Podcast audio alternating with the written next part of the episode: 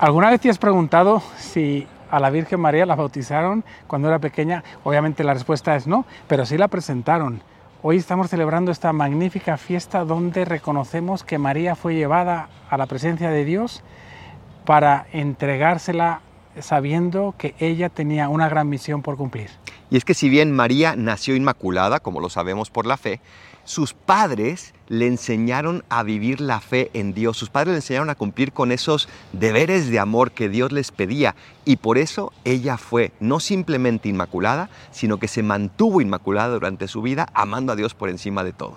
Por eso en este día la invitación que te hace María es preséntate ante ella, entrégale tu corazón para que ella se lo haga llegar a Dios. Es el modo más seguro de llegar al cielo. En María encontramos el ejemplo para imitar a Jesús. Dios te bendiga y que María te proteja siempre. Bendiciones.